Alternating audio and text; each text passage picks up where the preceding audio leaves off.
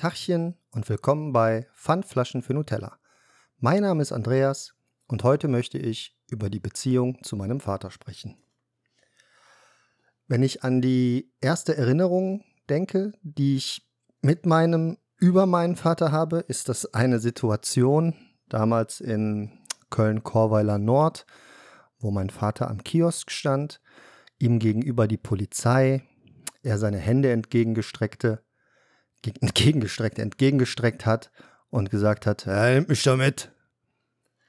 Ähm, und das ist meine, meine erste Erinnerung, wie ich dann auch daneben stand, an seinem Hemd oder an seiner Jacke gezupft habe und gesagt hat, nein, Papa, nein, Papa, komm nach Hause, bitte nicht, bitte nicht, lasst mein Papa in Ruhe. Was mir zu dem Zeitpunkt nicht klar war, mein Vater ist Alkoholiker. Mein Vater ist Alkoholiker, aktiv gewesen bis ich 18 Jahre alt war. Dann hat er eine Therapie, eine Reha gemacht, äh, Entgiftungskur und alles, was dazugehört, gemacht und ist, seit ich 18 bin, trocken. Jetzt bin ich 44. Diese 18 Jahre waren keine leichten Jahre und alles, was danach kam, war eigentlich auch nicht leicht. Mein Bruder ist neun Jahre jünger als ich und hat davon glücklicherweise relativ wenig mitbekommen. Ich habe allerdings die volle Packung abbekommen. So kann man das vielleicht definieren. Ein Beispiel, woran ich immer denken muss, meine, meine Mutter ist einkaufen gefahren und hat mich gebeten, auf meinen Bruder aufzupassen. Mein Bruder hat zu dem Zeitpunkt geschlafen. Er war ein Kleinkind, ich weiß nicht, fünf, vier vielleicht. Und ich habe mich kurz auf mein Fahrrad geschwungen, bin zum Kiosk gefahren im Nachbarnort und habe dort ein, äh, ein, ein Postermagazin gekauft mit Michael Jordan Postern. Mein damals größter Held, Michael Jordan. Und als ich zurückkam, ist mein Vater wach gewesen, von, vom Sofa aufgestanden und hat mir eine Ohrfeige verpasst, dass ich äh, einmal quer durch den Flur bis gegen die Wand geknallt bin, ähm, weil ich meinen Bruder allein gelassen habe. Was ja aber eigentlich nicht schlimm war, weil zum einen hat er geschlafen und zum anderen war mein Vater ja wach. Das Problem ist nur, ich war damals ein Kind und war nüchtern und mein Vater als Erwachsener war zu dem Zeitpunkt nicht nüchtern das war so ein, das ist so, das ist nicht das war, das ist ein Moment, an den ich mich äh, immer erinnere. Genauso wie an ähm, Unternehmungen, die man gemacht hat. Also es war nicht immer alles schlecht. Ich habe mit meinem Vater viele Fahrradtouren gemacht, wir haben Fußball gespielt. Aber alles war immer unterbrochen mit einem Gang zum Kiosk, in einen Supermarkt, um dort ein, zwei, drei Flaschen, ob es jetzt Schnaps oder Bier war, zu holen, um sich weiß ich nicht, in Stimmung zu bringen, um sich zu betäuben, um, ja, ja, der Sucht, der Sucht zu frönen. Und ich habe das ähm, nie so wirklich aktiv mitbekommen, als ich noch um einiges jünger war. Je älter ich wurde, und je älter ich wurde, wir reden von 10, 12, 14, so das Alter, ist mir das immer bewusster geworden. Ähm, spätestens zu der Zeit, als ich dann selber auch mal auf einer Party ein Bierchen getrunken hatte. Und irgendwie geistert dieses Thema nun immer, immer durch mein, durch mein, durch mein Leben. Es hat sich nie eine richtige Vater-Sohn-Beziehung eingestellt. Heißt, mein Vater und ich haben machen, wir machen nichts zusammen, dass wir eine gemeinsame Aktivität haben, dass wir irgendein gemeinsames Hobby haben. Im Gegenteil, ich bin viel interessierter an sowas wie in, in frühester Kindheit an Autos, äh, jetzt, na, jetzt ja Zigarren, jetzt momentan bin ich mit Cocktails dran, ich interessiere mich fürs Kochen, ähm, verschiedenste Dinge, alles, was meistens mit Genuss zusammenhängt. Ich bin wohl ein ziemlicher Genussmensch, wenn man das so sagen möchte. Und mein Vater nicht, der war immer praktisch. Er hat damals schon zu den frühesten Tagen Untertage gearbeitet, äh, ist dort auch verschüttet worden, hat auch eine Behinderung, ist schwerhörig auf einem Ohr, beziehungsweise auf beiden Ohren schwerhörig, taub. Ähm, nein, er ist auf einem Ohr taub, auf dem anderen Ohr schwer, schwerhörig, was durch ein Hörgerät unterstützt wird, sodass er es verstehen kann. Oft genug schaltet er dieses aber aus, um sich aus der Außenwelt zurück, zurückzuziehen, um nichts, mein Gefühl, um nichts mit mir auch zu tun haben zu wollen. Ähm, er sagt nein, weil, weil Man kann auch nicht mit ihm reden, das funktioniert nicht. Du kannst nicht argumentativ ankommen und irgendwie versuchen, was zu klären oder was zu besprechen. Das funktioniert nicht. Da wird auf stur geschaltet und dann geht er. Einfach weg. Einfach weg. Ja, da gibt es auch keine zwei Seiten, so dass man sich mal hinsetzt oder so. Da kommt auch nicht irgendwann eine Entschuldigung. Und das ist leider das Gang und Gäbe. Und so entsteht es halt auch, dass wir keine gemeinsamen Unternehmungen haben und ich möchte auch keine mehr haben. Das war früher mal anders. Ich habe immer darauf angesinnt, ich muss meinem Vater gefallen, ich will meinen Vater stolz machen. Ich war ähm, damals beim Leichtathletik, habe die ein oder andere Urkunde, habe äh, mal eine Stadtmeisterschaft gewonnen, habe etliche Medaillen, ein paar Pokale nach Hause gebracht. Aber ich war überall, egal wo ich war, alleine. Ich bin alleine hingegangen, alleine hingefahren. Alle meine Mannschaftskameraden sind von ihren Eltern, von ihren Vätern begleitet worden und ich bin mit der Trainerin gefahren. Da waren noch ein paar andere Kinder drin, aber ich war jedes Mal dabei. Die anderen Kinder waren, haben halt gewechselt. Ich war immer alleine. Alle meine Erfolge habe ich alleine verbuchen müssen, dürfen. Die einzige Ausnahme war damals im Schwimmverein, wo ich angefangen habe, als ich noch nicht schwimmen konnte und ich auf dem Wettkampf direkt gegangen bin, nachdem ich schwimmen konnte und da keine Ahnung den 19. Platz belegt habe. Da war mein Vater dabei. Vielleicht war es zu enttäuschend für ihn, weil er in seiner Jugend ein großartiger Sportler war und hat sich dann gesagt, naja, warum soll ich mir Misserfolge angucken oder das, was mein Sohn vielleicht nicht kann. Da kommt wieder ein, Recap zu der, zu der letzten Folge Ängste. Ähm, wo ich denke, dass ich vielleicht nicht genug gewesen bin oder immer noch nicht bin. Weil handwerklich ist mein Vater mehr als begabt, ich aber nicht. Ich bin da nicht so technisch versiert. Ich muss mir das alles aneignen. Ich muss mir das anschauen. Ich muss mir Tutorials angucken, was durchlesen und es vielleicht einfach probieren. Zwei, dreimal muss es schief gehen. Irgendwann kann ich es vielleicht, aber an manche Dinge traue ich mich auch einfach nicht ran. Ja. Ähnlich ist es ähm, bei, bei sportlichen Aktivitäten, wenn ich irgendwas geleistet habe, kam dann immer, ja, ich habe damals aber das und das gemacht, äh, so als Aufwiegeln. Es ist so ein ständiger Wettkampf mit dem Vater, der aber ungesund ist, wie ich finde, weil ich ihn niemals gewinnen konnte für mich und ich niemals gelernt habe, einen Sieg zu feiern, weil wenn ich mal besser war, war die Laune danach direkt im Arsch, sage ich mal, oder wenn ich einen, ähm, einen Witz gemacht habe, der auf seine Kosten ging, war die Laune danach noch mehr im Arsch. Weil lustig oder kritisierend in seine Richtung, das funktioniert halt nicht. Ähm, kurzer, kurzer Abzweigung. Meine Mutter kann mit meinem Vater auch nicht reden, irgendwas logisch diskutieren. Da knallt schon mal eine Tür. Ähm, da wird schon mal das Gespräch einfach abgebrochen, wenn es nicht nach seinem gut dünken geht. Ähm, man könnte das Ganze oder man muss das Ganze als sehr, sehr toxisch bezeichnen. Toxische äh, Ehe, toxischer Vater, schlicht und ergreifend ist das so. Jetzt kann man sich natürlich fragen, warum hat man sich nicht getrennt? Keine Ahnung. Ich stecke nicht in dieser Haut drinne. Ich kann mich von meinem Vater nicht so trennen, dass ich sage, ist nicht mehr mein Vater, das wird immer mein Vater sein. Aber nicht in der Form, wie das bei anderen ist. Oder vermutlich, ja.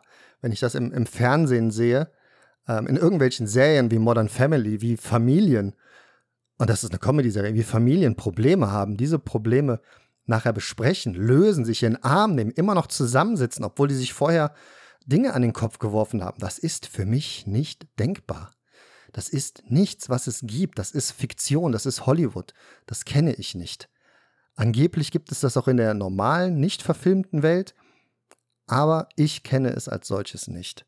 Ich kenne es, es gibt eine Diskussion, dann gibt es vielleicht zwei Meinungen und dann geht der andere und dann ist vorbei. Darum habe ich auch mit meiner Frau eine ganz, ganz schlechte Streitkultur. Also ich. Sie kann das, ich kann das nicht. Weil ich es auch nie gelernt habe. Ich habe auch nie gelernt, aufzubegehren gegen, mein, gegen meinen Vater, ohne dass es für mich ähm, negativ ausgegangen ist. Nee, nee, nee. Ich habe da nie irgendwas ich habe da nie irgendwas gewonnen. Für mich als Mensch, als, als Charakterzug. Ja. Im Gegenteil, ich habe nur verloren. da meine Mutter diesen Alkoholismus natürlich mehr als 18 Jahre mitgemacht hat und dann aber auch mitgemacht hat, wie es ähm, dann in die, in die Reha ging und in die, in die Phase, wo er aufgehört hat zu trinken. Also das ist was, das muss ich, muss man ganz klar anerkennen. 26 Jahre jetzt trocken, Chapeau, schafft nicht jeder. Aber die Zeit davor, da hätte man eigentlich die Reißleine ziehen müssen. Da man aber nicht in der Situation ist, kann man das weder verurteilen, sondern nur von, von außen betrachten. Jetzt habe ich auch ein bisschen den Faden verloren, was das angeht. Ähm, aber das ist ja auch, äh, ist ja auch nicht so wichtig, weil am Ende des Tages geht es halt darum, dass ich durch diesen ganzen kaputten Weg, den, den mein Vater in seinem Leben vielleicht auch gehen musste und mir dann auch mitgegeben hat, nie eine gute Beziehung mit ihm aufbauen konnte. Es gibt kein gemeinsames äh, Modelleisenbahn bauen. Komisches Beispiel. Ja, damals Drachensteigen war ich mit meinem, mit meinem Opa ähm, und der hatte ein Holzbein. Ja, mein Opa war damals mein, meine Vaterfigur. Ähm, dann hatten wir nachher in der Nachbarschaft einen, einen ähm, Diakon. Ich bin jahrelang regelmäßig zur Kirche gegangen, war Messdiener und alles. Und dieser Diakon, Diakon Jansen, hat sich meiner so ein bisschen angenommen. Der hat natürlich aus seinen erwachsenen Augen gesehen, dass da irgendwas nicht stimmt, dass da irgendwas nicht okay ist. Hat, da der auch so ein Nachbar in der Straße war, das mitbekommen und hat mich dann immer mehr so mit vereinnahmt, mal in so eine Jugendfahrt mitzunehmen, mal ein bisschen Verantwortung gegeben. Ich habe auf seine beiden Söhne aufgepasst, mal mehr, mal weniger gut, sag ich mal.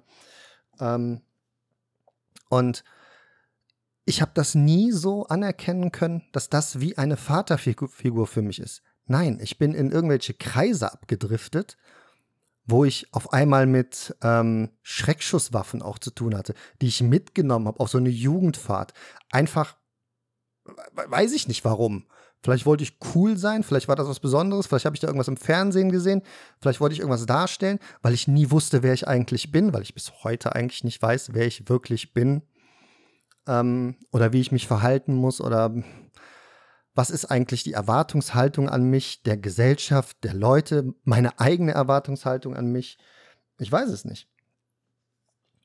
Und dieses ganze, ganze Thema mit dem Alkohol, da kommen wir zurück, da bin ich wieder, ähm, das meine Mutter auch mitgemacht hat, projiziert sie jetzt, nicht böse, aber sie projiziert es auf mich wenn ich mal was trinke, und wir reden hier von Genusstrinken, von einem Glas Rum, von vielleicht einem zweiten Glas Rum, vielleicht ein Cocktail, vielleicht ein Wein, aber niemals exzessiv mehr. Früher ab und zu mal gab es das, das aber das findet so nicht statt. Ich trinke, wenn mich jemand fragt, ich trinke kein Alkohol, ich äh, ganz, ganz selten.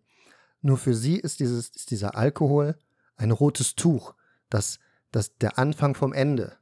Egal bei wem. Meine Kinder sind 18 Jahre alt, wenn ich denen ein Glas Rum eingieße oder einen Wein anbiete, wird das direkt mit einem kritischen Auge beäugt. Ähm, man kann es verstehen und man kann es auch nachvollziehen, finde ich.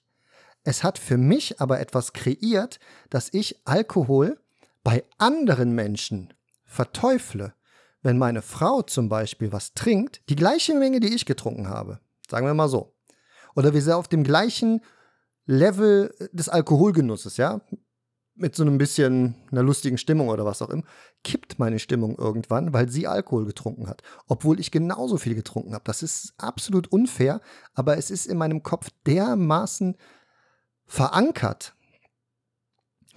Und dadurch, dass sie dann getrunken hat, ne, steigen meine Ängste wieder. Ist das alles so richtig? Vielleicht trifft sie ja jemanden.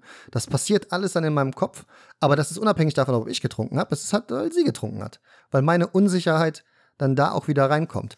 Und dieses Verteufeln von, von, von, von dieser Sache Alkohol, egal in welcher Form, ist etwas, was mich jetzt auch schon mein Leben lang begleitet. Hm, ich möchte das aber nicht, weil es so viel Leckeres zu trinken gibt.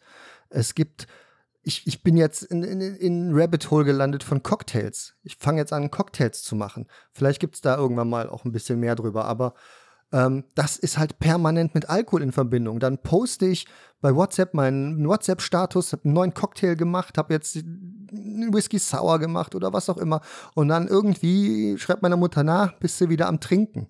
Und nicht böse gemeint, sondern mit einem lachenden Smiley, aber ich weiß, wie sie es eigentlich meint. Gemeint ist es, pass auf, dass du nicht so viel trinkst, das ist gefährlich. Und sie hatte mal zu mir gesagt, du weißt ja, dass Alkoholsucht in deinen Genen ist. Und da muss ich einfach widersprechen und sagen, nein, das ist falsch. Was in meinen Genen ist, ist das Trauma, das ich erlebt habe, aufzuwachsen mit einem Alkoholiker. Das ist sehr schön erklärt äh, von Dr. Gabor Mate äh, in etlichen seinen Büchern. Und auch da habe ich es erst erfahren, dass das eigentlich der Fall ist, dass das Trauma das Problem ist und nicht, dass ich eine Alkoholsucht mitgenommen habe. Das ist, das ist, nicht, der, das ist nicht der Fall, weil ich habe keine Alkoholsucht, ich habe keinerlei Süchte, ich habe kein Suchtverhalten. Ich sage mal so, ich zocke gerne an meinem PC, das mache ich auch sehr, sehr, sehr regelmäßig. Ähm, würde nicht sagen, dass es eine Sucht ist, könnte man mal ausprobieren, aber es, es, es beeinflusst meinen Alltag eigentlich nicht. Nicht eigentlich nicht, es, es beeinflusst den nicht. Wir sind dann irgendwann aus Korweiler Nord nach Blumenberg umgezogen. In Köln, Kölner Norden, in eine Neubausiedlung, Eigentum. Beim Umzug hatte mein Vater was getrunken. Im Umzugswagen ist er gefahren, ist in ein anderes Auto reingefahren. Die Polizei kam, Führerschein weg. Musste ja so kommen. Und irgendwann habe ich im neuen Haus auf dem Dachboden einen aus einem Fernsehkabel gebundenen Strick gefunden. Und alles, was mein Vater dazu gesagt hat, war, muss dir keine Sorgen machen, ich habe hier nur was probiert, nur was geübt. Ich war zu dem Zeitpunkt 14 Jahre alt, also ich war nicht, äh, ich war nicht dumm oder leichtgläubig oder was auch immer. Leichtgläubig vielleicht schon mit 14, aber ich habe schon geahnt, was das sein kann. An einem anderen Tag kam er nach Hause und der ganze Oberkörper war wie mit, wie mit Schnittwunden übersät. Der Rücken, die Brust, da sind heute noch Narben. Und er sagte, er ist ein Gebüsch runtergefallen, ausgerutscht und runtergefallen. So ein Dornengebüsch. Auch das glaube ich nicht. Ähm, ich glaube eher, dass das Messerschnitte waren. Ob selbst beigebracht oder fremd zugefügt, weiß man nicht. Und ich habe immer gesagt, ich möchte nicht mehr dieses Verhältnis mit meinem Vater haben. Da es nicht besser werden kann, will ich es am liebsten gar nicht mehr haben. Aber immer noch war es so, und mit Verhältnis meine ich, ihm gefallen zu wollen. Und ähm, es war aber immer noch so, dass es der Fall war. Ich wollte auch immer noch ihm gefallen, auch wenn immer jemand anderes im Vordergrund stand. Guck mal, der Christian, guck mal, der Stefan, guck mal hier, guck mal da. Ähm, dort wurden immer andere hervorge hervorgehoben als besser als ich. Guck mal, der Daniel, der ist ja viel besser beim Leichtathletik als du, der ist ja schneller als du. Wie musst du vielleicht mehr trainieren? Ähm, dann aber mit mir das zu trainieren, dass ich schneller werde, das gab es halt nicht. Das musste ich dann halt quasi selber machen. Aber es gab einen Zeitpunkt, ähm, an dem ich mich gelöst habe. An dem ich den Gedanken, ihm zu gefallen, verworfen habe. Beziehungsweise er hat diesen Gedanken hart gesagt ermordet. so lustig das vielleicht klingt, ist es gar nicht. Und jetzt äh, Triggerwarnung.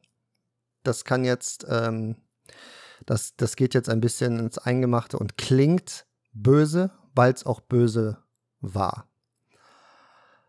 eines Tages, ich wohne ja schon ewig und drei Tagen nicht mehr bei meinen Eltern, aber mein Bruder hat noch zu dem Zeitpunkt bei, bei meinen Eltern gewohnt. Eines Tages gab es ein, eine Diskussion zwischen meiner Mom und meinem Dad und ich weiß nicht, worum es ging, weiß ich nicht mehr. Aber es ist eskaliert, dass er abhauen wollte. Er wollte die Biege machen. Und es ging wahrscheinlich nur darum, einen neuen Schrank oder eine Begrenzung im Garten oder dass man immer einen Vorhang zumacht oder eine Tür zumacht, dass man abschließt und sowas. Es sind wirklich einfache Sachen. Wir reden hier nicht von weltverändernden, wir müssen alle unsere Ersparnisse draufgeben, weil wir irgendwas machen wollen. Darum geht es nicht. Es geht um Kleinigkeiten. Kannst du vielleicht nach dem Essen, wenn du aufstehst, den Stuhl bitte immer wieder an den Tisch ranschieben? Kannst du den Klodeckel vielleicht runterklappen? So Kleinigkeiten haben dann wirklich zu einer Eskalation geführt. So, irgendwas war das Thema, ich weiß nicht genau warum. Und mein Vater wollte abhauen. Meine Mutter hat sich dem im Weg gestellt und hat gesagt, nein, du bleibst jetzt hier und wir regeln das, wo willst du überhaupt hin? Weil er öfter mal abgehauen ist. Und dann ist mein Bruder dazwischen gegangen. Mein Vater und mein Bruder haben sich beinahe geprügelt Und meine Mutter ist auf Seite gefallen, ich weiß nicht, ob geschubst oder gefallen und hat sich das Knie gebrochen. Ich weiß nicht, wie es sich anfühlt, das Knie zu brechen, aber ich glaube, dass es unfassbare Schmerzen sind. Mein Bruder hat dann von meinem Vater abgelassen und hat sich um meine Mutter gekümmert und mein Vater ist abgehauen. Dann hat mein Bruder mich angerufen und mir die, das Ganze erklärt. Das ist jetzt ein paar Jahre her. Das muss Anfang, Anfang Corona gewesen sein oder vielleicht noch davor. Und dann bin ich dann da vorbeigefahren, habe mal geguckt, was ist hier los, was ist hier passiert. Und er war einfach weg, er war verschwunden. Wir sind dann los und haben gesucht an den üblichen, die üblichen Plätze, die, die, die Laufwege, wo er früher mit dem Hund spazieren war, haben wir abgesucht und da war niemand. Und dann haben wir die Polizei informiert, weil er auch seine Medikamente vergessen hat. Mein Vater hat auch Epilepsie, hat seine Medikamente vergessen und daraufhin wurde dann auch bei bei Facebook, ich glaube, das war am nächsten Tag, bei Facebook und Instagram und auf den ganzen äh, Kölner Seiten, auf den ganzen Kölner Schlagseiten, wurde das Bild von meinem Vater abgedruckt, bla bla bla, verschwunden, ist im, äh, im gefährlichen Zustand vielleicht, weil er seine Medikamente nicht dabei hat. Es kam ein ein Polizist mit, mit, mit, mit Hunden vorbei, mit Spürhunden, die an seinen Schuhen gerochen haben, dann los sind. Die haben die Spur dann irgendwann verloren, weil er sich irgendwo im Wald verloren hat, die Spur. Und er war einfach ein paar Tage weg. Keiner wusste, wo er war. Auf einmal war er einfach wieder da. Ohne ein Wort, wo er war, was passiert ist und war einfach dann in seinem Zimmer. Mein Vater hat in seinem eigenen Haus ein Zimmer, ein eigenes Zimmer, sein Zimmer. Meine Mutter hat auch irgendwie ein Zimmer, keine Ahnung. Ganz dieses Verhältnis finde ich wirklich sehr komisch und wie man daraus eine gesunde Beziehung führen soll als Nachkömmling, als Sprössling, ist schwierig. Da muss ich echt sagen, keine Ahnung, wie ich das hingekriegt habe. Und nun ja, dann hat er in seinem Zimmer da immer gesessen, gehockt und ist nie rausgekommen und hat sich nie entschuldigt, so richtig. Wir waren dann einmal da, weil ich wollte auch nichts mehr damit zu tun haben. Hat meine Mutter gesagt, pass mal auf, komm vorbei. Ich habe mit deinem Vater gesprochen. Er will auch mit dir reden. Und dann dachte ich, okay, gibst dir die Chance. Ich wollte keine mehr geben, aber mach es, gib ihm die Chance, rede. Und es wurde eigentlich nicht wirklich geredet. Er kam und hat gesagt, ja, tut mir leid, ähm, dass ich da weg gewesen bin. Und ähm, ja, aber du weißt ja, deine Mutter ist ja manchmal auch schwierig. So, das ist ja keine Entschuldigung. Das ist ja ein, ja, ich war weg, aber weil sie. Und das erzählt halt für mich. Und das war der Zeitpunkt, als ich Bilder von meinem Vater auf Social Media gesehen habe, dass der gesucht wird, dass er verschwunden ist, wo ich gedacht habe, das kann ich nicht weiter. Wieso will ich dem Menschen gefallen? Wieso will ich irgendwas tun, was ihm gefallen könnte? Wo er sagt, wo er endlich mal sagen könnte in 44 Jahren, Junge, ich bin stolz auf dich. Habe ich noch nie gehört. Und ähm, das war der, das war der Moment, wo ich das, wo ich das äh, sein gelassen habe. Nun ist es so, dass ich selber Vater bin. Ich bin Vater von Zwillingen. Ich habe einen Jungen und ein Mädchen. Beide sind 18 jetzt. Bald 19. Verrückt. Und da frage ich mich oft genug, bin ich ein guter Vater? Damals die Ehe mit meiner, meiner ersten Frau ging in die Brüche. Wir haben uns getrennt. Die, mein Sohn hat sich entschieden, mit mir zu leben. Der hat dann drei, vier, fünf Jahre mit mir gelebt. Dann war ich alleinerziehend eine Weile. Dann kam eine zweite Ehefrau. Das ist ein anderes Thema. Das, egal. Äh, und ähm, ich habe mich immer gefragt, bin ich eigentlich ein guter Vater? Und das frage ich mich regelmäßig, weil mein Sohn ist irgendwann zurück zur Mutter gegangen, weil ich umgezogen bin und er die Schule nicht wechseln wollte und alles. Und Seitdem ist auch so, wir reden regelmäßig miteinander, wir sehen uns aber relativ selten. Wir könnten uns öfter sehen, aber es ist selten, genauso mit meiner Tochter, also das, das hält sich die Waage. Und dann frage ich mich, bin ich aufgrund dessen, weil wir uns so wenig sehen, eigentlich ein guter Vater? Muss man sich dafür überhaupt sehen? Auf der anderen Seite unterstütze ich meine Kinder bei allem, was sie machen wollen. Mein Sohn hat gesagt, er will das Abi nicht zu Ende machen, er will lieber eine Ausbildung machen. Wir haben das stundenlang besprochen, auf und abgewegt. Und dann habe ich ihn bei seiner Entscheidung unterstützt und ihn supportet und gesagt, ja, mach das. Du weißt, was das alles mit sich bringt. Wir haben da lange drüber geredet. Aber es ist deine Entscheidung. musst du wissen, was du tust. Ähnlich bei meiner Tochter. Alle Entscheidungen, die sie trifft, besprechen wir. Ich unterstütze das, wenn ich der Meinung bin, dass man es unterstützen kann. Wenn man es nicht unterstützen kann, sprechen wir darüber und ich sage, was ich daran nicht gut finde. Ich versuche das alles kommunikativ zu machen. Ich sage meinen Kindern nach jedem Telefonat, dass ich sie liebe. Ich vermisse meine Kinder auch. Aber es ist halt manchmal auch bequem, sich nicht zu sehen, weil man nicht los muss. Das ist ganz ehrlich runtergebrochen. Das kann man nicht anders sagen. Auf der anderen Seite gucke ich dann wieder irgendwas im Fernsehen, wo irgendwelche Familien zusammenkommen. Eine ganz normale Situation und ich breche vom Fernseher in Tränen aus, weil ich das nicht kenne, weil es für mich eine völlig fremde Situation ist und ich das gerne für mich hätte, weil ich auch gerne in einer solchen Umgebung wäre. Ja, wie gerne würde ich mich mit meinem Vater hinsetzen, einen Rum oder einen Whisky trinken, eine Zigarre rauchen und übers Leben sinnieren. Ich war mit meinen Kindern in Bonn in der Zigarrenlounge, in der Cigar Embassy, wo ich immer hingehe, und wir haben dort zusammen eine Zigarre geraucht. Weil die gesagt haben, oh ja, das ist eigentlich ganz cool. Wenn wollten wir mal mitkommen. Dann habe ich das gemacht. Und ich biete denen jedes Mal, ich sage jedes Mal, rede ich über das, was ich falsch gemacht habe bei denen in der Vergangenheit.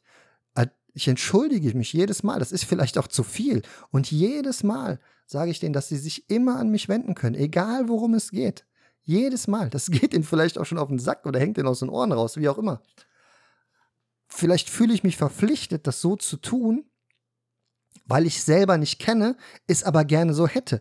Wie gerne würde ich mit meinen Sorgen, meinen Problemen, mit meinen Ängsten und mit, meinen, mit, mit meiner Krankheit zu meinem Vater gehen und sagen, hör mal, Vater, ich habe das und das und das und manchmal geht es mir so und so und ich kriege vielleicht einen Rat, einen guten Rat oder eine Umarmung oder dass er einfach sagt, pass mal auf, Junge, wir kriegen das schon wieder in den Griff.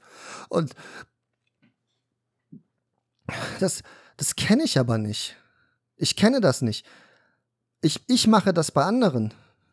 Ein anderer Mensch in meinem, in meinem nächsten Familienumfeld hat gesagt, dass er so traurig ist und dass er scheinbar Depressionen hat. Und da ist, da bin ich dann hingegangen und habe meine, hab meine, meinen Support gegeben. Ich habe das gemacht. Niemand anders. Ich weiß nicht warum. Ich bin so eigentlich bin ich nicht sehr empathisch, aber eigentlich bin ich doch sehr empathisch. Ich bin sehr empathisch, was meine Familie betrifft. Aber ich bin sehr unempathisch, was Fremde betrifft. Wenn meine Mutter mir sagt, vom Nachbarn, der Vater ist gestorben, ja, das ist so, als wenn du mir sagen würdest, der hat platten Reifen am Fahrrad. Das ist halt, ist zwar nicht schön, aber das ist halt so, wie ich bin. Vielleicht bin ich so erzogen worden. Keine Ahnung. Ich kann auch nicht mal beim Telefonat meinen Vater fragen, wie es ihm geht, weil er immer sagt, ja, geht nicht gut. Mir geht's nicht gut, ich mache mir große Sorgen um dich. Er macht sich immer große Sorgen um mich, als würde ich nichts auf die Reihe kriegen, als ja. Es ist halt ein super schwieriges, als auch sehr persönliches Thema. Ich kann da wirklich nicht gut mit umgehen. Ich habe letztens beim Essen gesessen und er war da, also beim Essen bei meinen Eltern, wir waren eingeladen beim Essen bei meinen Eltern. Ich war da, er war in der Küche, das Essen war kurz davor, fertig zu werden. Dann ist er raufgegangen in sein Zimmer, ja, Gänsefüßchen, in sein Zimmer und war dann da oben. Und wir saßen am Tisch, das Essen war fertig, wir haben uns Essen geholt. Und dann habe ich gesagt, wo ist er denn? Und dann hat meine Mutter gesagt, ja, das macht er immer so. Der geht dann nach oben und dann wartet man, das, wartet er, dass man ihm Bescheid sagt, dass das Essen fertig ist. Wie ein großes Kind am Ende des Tages. Da habe ich gesagt, ich werde das bestimmt nicht tun und auch kein anderer sollte das tun. Dann kriegt er halt nichts zu. Er weiß doch, dass Essen fertig ist. Wir sind da. Warum sitzt er denn nicht hier und wir unterhalten uns? Dieses ganze Schema zieht sich immer weiter durch. Und ich weiß auch, dass er es nicht leicht hatte in seiner Kindheit mit seiner Mutter. Hat er nie offen drüber gesprochen. Warum auch? Er ist ja ein Mann, muss ja als Mann muss er stark sein und kann es ja nicht. Und ein Indianer kennt keinen Schmerz. Und den ganzen toxischen Scheiß, den habe ich mein ganzes Leben lang gehört und auch mitbekommen. Und es wurde mir auch so mitgegeben. Ich weiß nicht warum, aber ich bin ein ganz anderer Mensch geworden. Ich bin, ich würde sagen, ich bin sehr feinfühlig, familiär empathisch. Vorhin ist, ich weiß nicht, ob man das gehört hat oder nicht, ist kurz meine Stimme gebrochen, weil ich, ja, Tränen unterdrückt habe. Die hätte ich auch rauslassen können, aber ich weiß nicht, ob es den Schluchzen sich gut anhört. Was auch keine Rolle gespielt hätte. Wenn es da wäre, wäre es da. Aber ich bewundere Beziehungen zu den Eltern, die liebevoll sind, die auf Verständnis beruhen, wo man sich aber auch mal anschreien kann. Und danach ist aber trotzdem immer noch Familie. Für mich ist Anschreien gleich Trennung. Darum kann ich nicht streiten. Darum kann ich nicht mich gut mit Problemen auseinandersetzen kritischer Natur. Darum könnte ich meiner Frau zum Beispiel auch nicht sagen, wenn mich etwas extremst stören würde. Ich würde eher damit leben und mit Magenschwüren damit zugrunde gehen, anstatt ihr zu sagen, dass mich was an ihr stört und sie es unbedingt ändern muss, weil es mich dermaßen stört. Beispiel. Meine Frau raucht Zigaretten. Wenn mich das jetzt so sehr stören würde, dass ich damit gar nicht umgehen kann, würde ich es ihr nicht sagen. Ich würde ihr nicht sagen, pass mal auf das mit den Zigaretten, das stört mich. Irgendwie kannst du da irgendwie Kaugummis oder irgendwas. Nein, ich würde es eher ertragen und daran zugrunde gehen, anstatt ihr das zu sagen. Für den Fall, dass meine Frau das hört. Schatz, mich stört das Rauchen nicht. ähm, ja, es ist ich, ich weiß nicht, ob ich eine Triggerwarnung setzen muss vor solchen Folgen. Es ist wie so ein Offenbarungseid irgendwie. Es ist so, ich gehe ganz tief auf Dinge ein, die so privat und persönlich sind, dass, dass sie in den meisten Fällen ungesagt bleiben. Das möchte ich aber nicht. Das möchte ich. Es ist Teil von mir. Es ist Teil meiner, meiner Selbsttherapie, die ich hier irgendwie vornehme in den letzten paar Malen. Ähm, und da gehört das dazu. Und vielleicht werde ich irgendwann auch mal auf die Situation mit meiner Mutter zu sprechen kommen, die bei weitem nicht so extrem ist wie das, was das hier ist. Ja. Und ähm, zu keiner Zeit soll das ein Vorwurf sein, dass sie sich nicht getrennt hat. Keiner ist in ihren Schuhen gegangen und weiß, was es heißt, das mitzumachen und was es hieße, das aufzugeben und was es für Gründe gibt, das nicht aufzugeben. Das weiß keiner. Das ist immer leicht und schnell gesagt. Und das ist, das ist ein Urteil, das darf sich keiner erlauben und das mache auch ich nicht. Auch nicht nach den 44 Jahren, die ich da äh, damit verbringe. Für mich hat sich nicht viel verändert zu der Situation zu meinem Vater, als er noch getrunken hat. Gut, sagen wir mal so, die Prügel sind weniger geworden. Also das gab es schon, das gab es auch jetzt nicht in einem regelmäßigen Abstand, so terminlich, sondern es gab das. Es, es, es war einfach da. Das waren vielleicht die 80er Jahre. Ob das gut oder ob das schlecht war, war auf jeden Fall schlecht. Ähm, aber es hat sich nicht viel verändert in der Beziehung zu meinem Vater. Und bei mir schwebt auch da eine weitere Angst mit, was ist, wenn irgendwas passiert und er wieder mit dem Trinken anfängt. Das ist etwas, was immer bei mir mitschwebt. Ja gut, dann haben wir das Thema jetzt auch zum, zum, größten, zum größten Teil durchbehandelt. Ich gucke mal nochmal schnell auf meinen Zettel, ob ich irgendwas vergessen habe. Ähm, ich schreibe mir immer viel auf und dann äh, fange ich einfach an zu reden und am Ende habe ich meistens alles abgehakt. Ja, Strick, Narben. ja. Dass ich zwischendurch lachen muss, ist vielleicht ein Lachen von Verzweiflung, ein Lachen von vielleicht ich weiß es gar nicht. So ein, so ein, wie nennt man das denn? Wenn man etwas, etwas, etwas Kritisches weglacht. Man lacht es weg. Man, man, man stellt sich irgendwie nicht über das, sondern man, man lacht es weg und ja. Neulich hat ein, ein Teamkollege aus unserem, aus unserem E-Sports-Team äh, alle Termine abgesagt, weil sein Vater mit Herzinfarkt ins Krankenhaus gekommen ist. Und der war richtig niedergeschlagen wegen seinem Vater. Ich konnte das nicht nachvollziehen.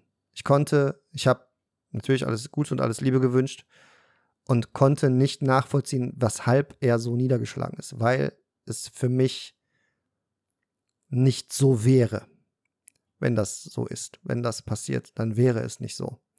Das kann ich mit ziemlicher Sicherheit sagen. Ich habe diesen empathischen Teil bei meinem Vater, glaube ich, nicht mehr.